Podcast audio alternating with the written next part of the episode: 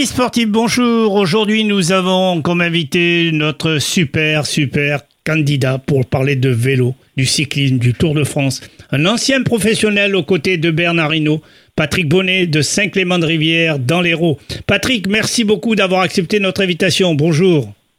bonjour Monsieur Bitton, bonjour chers auditeurs. Ah ben, c'est avec un grand plaisir que je répondrai à vos questions. Alors à la suite de cette septième étape, euh, Patrick, Passy, Complou, euh, bon, on a retrouvé euh, les prétendants au maillot jaune. Euh, que pensez-vous de cette étape contre la montre Il n'y a pas eu tellement d'écart? Ben, Il n'y avait pas tellement de distance non plus. C'était une distance de 22 km. Donc, c'était un contre-la-montre qui était quand même, je vais pas dire relativement court, mais quand même oui, qui était un peu taillé pour des gens qui grimpaient parce que il y avait les, deux côtes à monter, une répertoriée au classement de la montagne, l'autre non. Et je pense que bon, euh, c'était euh, bien tracé pour euh, des gens comme Pogacar ou Windegarde, donc automatiquement, c'est pour ça qu'on les retrouve devant. et avec un chrono qui a affolé tous les compteurs. Alors on voit à la suite de cette étape les quatre prétendants, les quatre prétendants au maillot jaune final. Hein, parce que ben quand je retrouve Bilbao, je retrouve Van Verte et les deux candidats que vous avez cités, Vengegaard et Bocap-Kartbach. Eh ben, disons que bon, euh, ça a établi un peu plus ses positions du fait que bon, il y a quand même euh, sur 22 km un écart de 1 minute 40, je crois, ou 1 minute 30 par rapport à Pogacar. Donc euh, automatiquement, des, positions établies, mais bon, comme disait Windegan, le Tour de France se gagnera à Paris. Donc euh, aujourd'hui, on a, nous avons une grosse étape. Samedi, on est à une grosse étape aussi. Donc tout peut arriver, un incident, un incident de, de, de course. Euh, euh, je vais pas dire une, une forme qui est en régression puisqu'on l'a vu hier, et, ils marchaient tous les deux euh, vraiment fort parce que bon, même Pogacar a fait un super chrono quand même. Hein. Il est battu par plus fort, mais il fait quand même un super chrono. Donc je pense que il peut se passer des choses dans les étapes et euh, comme disait euh, Jalabert, euh, l'incident de course, une crevaison, une chute, tout peut arriver. Donc le résultat final, ce sera à Paris. Alors là, vous nous branchez bien sûr sur l'étape d'aujourd'hui, la 17e. C'est pas de la tarte, hein, 166 km, Saint-Gervais-Mont-Blanc, Courchevel, avec 1, 2, 3, 4 cols qui ne sont pas vraiment de la tarte ben, disons que d'après ce qui se dit, automatiquement, on a cette étape d'autres montagne, euh, je sais plus, pas si c'est un millimètre positif de dénivelé, avec un, col euh, qui est apparemment très très très dur, euh, le col de la Loze et l'arrivée à Courchevel. Donc oui, il peut y avoir des gros écarts. Donc après, on n'est pas non plus à la surprise d'une échappée qui part un peu de loin, avec des coureurs comme mettons Godu et Pinot qui se glisse à l'échappée et que bon, euh, euh, ça puisse aller au bout. Mais bon, sachant que autant l'équipe AE et l'équipe euh, Jumbo ont de solides équipiers à côté des leaders, donc je pense que ça va être encore une étape très disputée. Quoi. Ah, surtout qu'on attaque déjà le col des saisies au départ.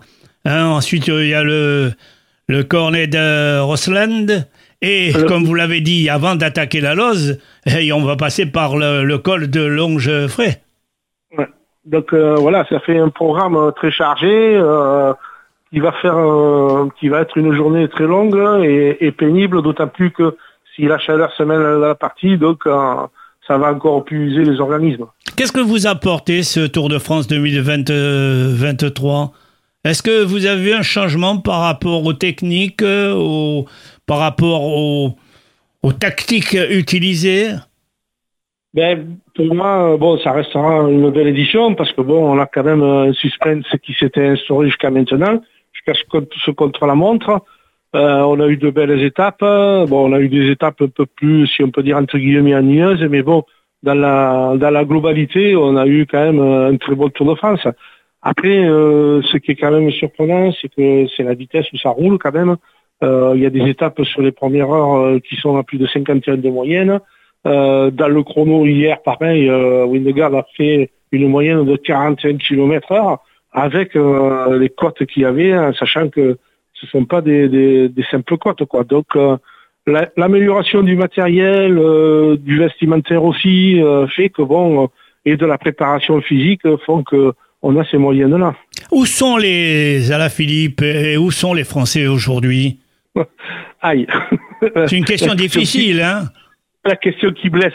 Non, non, non, pas qui blesse, c'est une réalité, quoi, c'est une réalité. Comme j'avais dit antécédemment, on n'a pas encore un coureur français susceptible de gagner un Tour de France.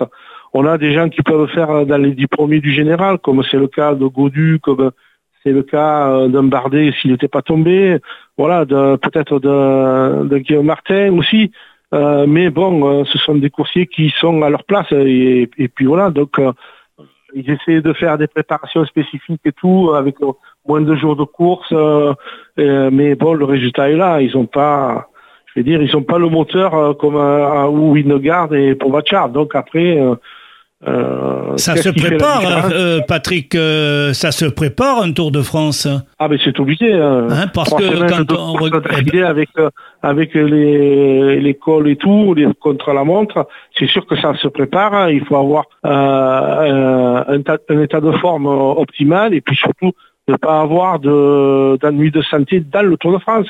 Donc vous voyez, Bardet a, a attrapé une bronchite, il a été diminué, donc de suite il était un peu relégué à l'arrière quoi.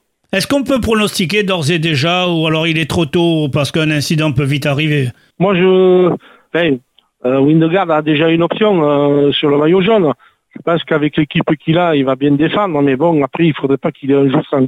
Donc, euh, est-ce qu'il aura, est-ce qu'il aura pas Est-ce que la récupération sera suffisante Je sais pas, je peux pas dire, mais bon, j'espère qu'on va avoir encore une belle bagarre entre les deux. Et puis, comme je dis, euh, il peut y avoir des gens qui sont un peu loin au général et qui se glissent à échapper et qui euh, fassent, un rapprocher au, à ce général. Quoi. Bon, vous voyez quand même une attente d'une grosse bagarre euh, d'ici le, le sprint final. Oui, moi je pense que bon, ne va pas laisser dans l'état. Quoi. Hein. Il, va, il va quand même essayer de, de, de remonter au niveau du temps et pourquoi pas peut-être euh, se mettre à la hauteur de Windegarde euh, au niveau du général. Donc euh, j'espère hein, qu'on aura encore de la course. quoi.